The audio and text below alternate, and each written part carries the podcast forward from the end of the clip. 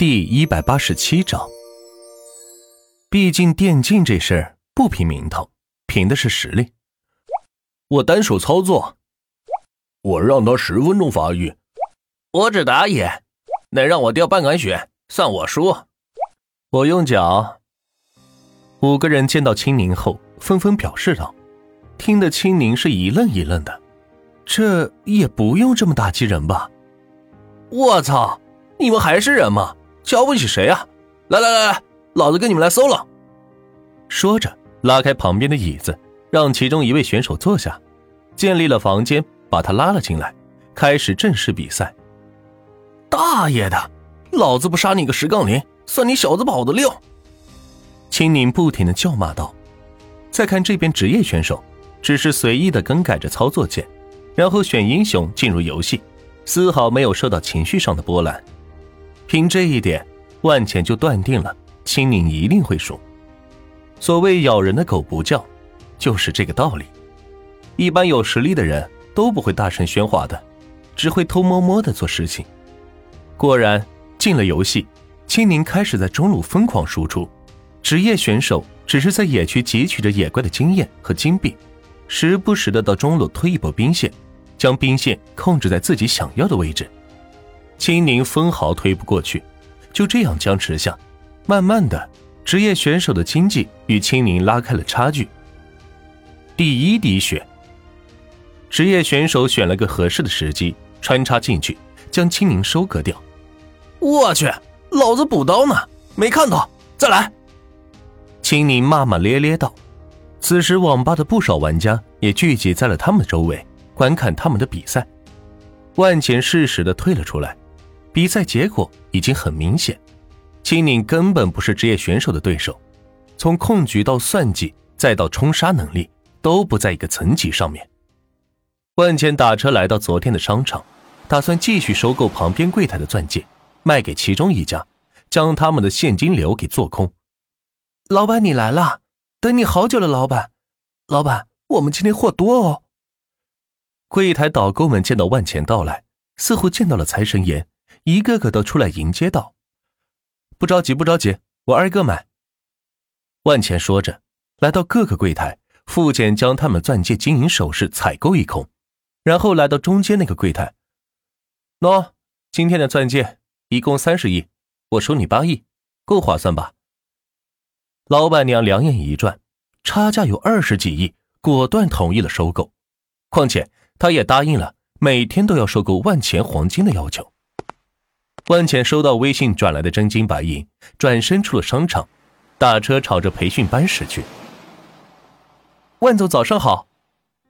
前台见到万浅，热情的鞠躬问候道。万浅打了声招呼，朝着楼上走去。见到吕秋正在给老师们开会，自己也不便打扰，来到校长办公室，等待着吕秋开完会。看到旁边的宣传页上，已经按自己要求印上了大大的二维码。并且扫码可以领一百红包，看来这几天可以出去发彩页了。万总，您来了。吕秋开完会进办公室说道：“组织人员开始发彩页，通知王凯，让所有校区联动发彩页。”万钱将箱子里彩页拿出来说道：“好的，万总，我这就去安排。”万钱坐回座位上，想着学校的供应链还有哪些需求。钱通事业群内，万总，您上电视了。钱通影院唐眼说道：“什么？我去看看。嘿，还真的是哎。”圆圆说道：“万哥哥，你真小气，上电视也不跟我们说一声，让我们蹭蹭热闹呀。”小雪说道：“钱哥，你怎么成补习班负责人了？难道不要我们了吗？”王三说道。万钱见状，赶紧打开手机直播，发现电视后面的广告都有钱通培训班的内容，并且有自己出镜的内容。看来这一下真的变成家喻户晓了。该忙啥忙啥，回头也让你们家喻户晓。我们可不想抛头露面，躲在大树后面多好，是吧，大家？圆圆说道：“对，跟着钱哥有肉吃。你看，我都胖了好几斤呢。”旭日说道：“一堆核心创业人员开始吐槽万钱，无奈的把聊天窗口关掉，专心想自己下一步的规划。按照自己的估计，等彩页发出去，很快就能收到市场反馈了。想要上市，需要满足三个条件：一、市场占有率；二、经营三年以上的持续盈利的企业；三、年营业额达标。通过电视广告，很快就会有人想要加盟。万钱已经将钱通培训班的信息报给了招商部，若是有人询问，及时可以加盟。市场占有率的问题就解决了。经营三年以上的持续盈利的企业，这也好说，到时候直接收购一家三年以上的公司就行了，无非是借他的壳子用一用。至于年营业额达标，更是不成问题。现在要等的就是招商部那边的信息了。钱哥，他输了，连输五局。每一局都是零杠二十。刘守发来微信说道：“对于这个结果，万茜早有安排。安慰一下青宁，然后找个咱们收的二手房，把他们五个人安顿下来。”万茜回复道：“呃，钱哥，他，他说有话要跟你说。哎，喂，钱哥，是我，青宁。哎呀，我是真的服了，能够单手虐我。”还让我十分钟发育，我已经把我的国服一哥称号授予他了，希望他能够再接再厉。请你拿着留守的电话给万钱打电话道：“胜败乃兵家常事，不要灰心，相信你早晚有一天可以超过他们的。”万钱安慰道：“行了，钱哥，我知道自己几斤几两，不过有个人你必须得见一见，他可是我们小区有名的指挥家，虽然自己玩的不溜。”但是训练队员绝对是一把手。青宁给万钱推荐了一个电竞训练师，说道：“哦，有这样的人才，他在哪里？我去找他。不用了，他就在星星网吧当网管呢，你直接过去就行。那啥，我明天请个假啊，我得好好复盘一下，看我都输在哪里了。行，你好好复盘，总结经验，争取下次二十杠零。好的，钱哥，我一定努力。”说完，青宁挂了电话。对于这个活宝，万茜真是无奈。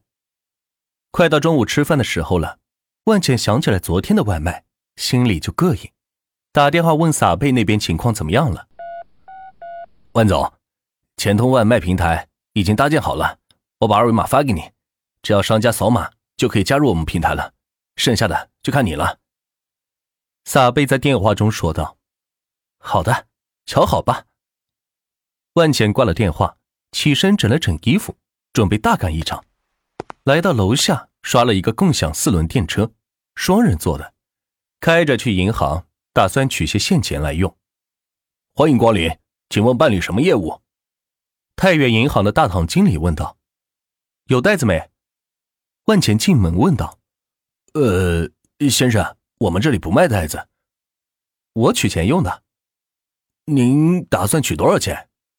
先取一百万吧，先生，这么大额需要预约的。大堂经理说着，来到柜台前说明了一下情况。对于这么大额的取款者，银行是不欢迎的。先生，您看能少取点吗？大堂经理沟通后，来到万钱身边问道：“不行，我急用的，你赶紧的，要不然我就把钱存其他银行了。”万钱拿着转行的事情。来吓唬大堂经理，先生，您有多少钱呢？即使转行也不能没预约呀。